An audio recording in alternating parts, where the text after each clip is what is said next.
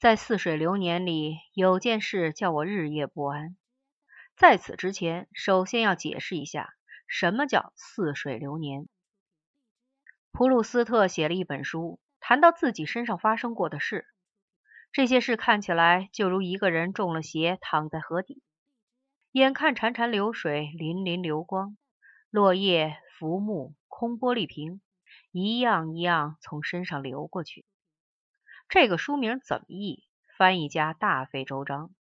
最近的译法是《追忆似水年华》。听上去，普鲁斯特写书时已经死了多时，又诈了尸，而且这也不好念。照我看，普鲁斯特的书译作《似水流年》就对了，这是个好名字。现在这名字没主，我先要了，将来普鲁斯特来要，我再还给他。我尊敬死掉的老前辈。似水流年是一个人所有的一切，只有这个东西才真正归你所有，其余的一切都是片刻的欢愉和不幸，转眼间就已跑到那似水流年里去了。我所认识的人都不珍视自己的似水流年，他们甚至不知道自己还有这么一件东西，所以一个个像丢了魂儿一样。现在该谈谈刘老先生的事儿。要说这事儿，还有很多背景要谈。首先要谈刘老先生的模样。当时他还没死，住在我家隔壁。那时他一头白发，红扑扑的脸，满脸傻笑，手持一根藤拐棍，奔走如飞。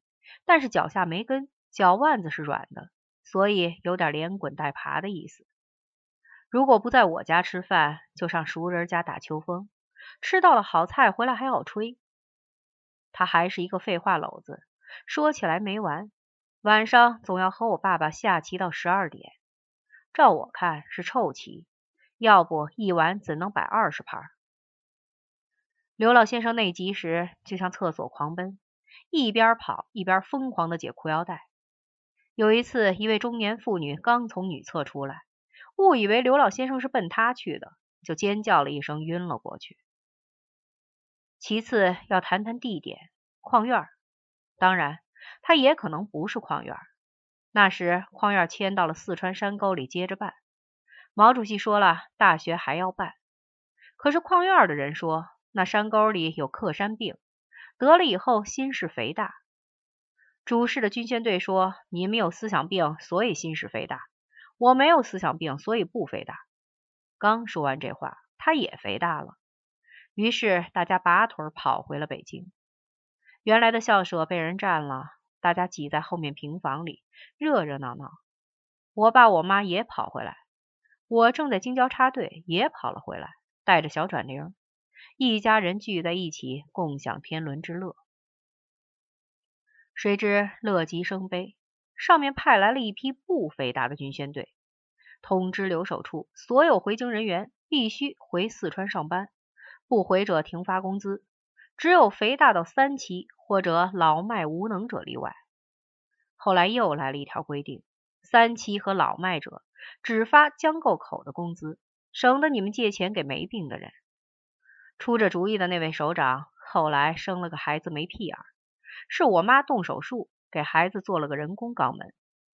这个故事告诉我们，随着医学的发展，干点缺德事儿不要紧。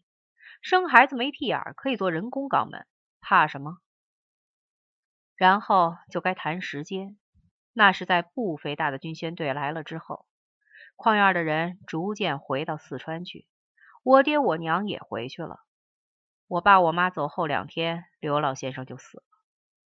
在他死之前，矿院后面的小平房里只剩下三个人，其中包括我、小转玲、刘老先生。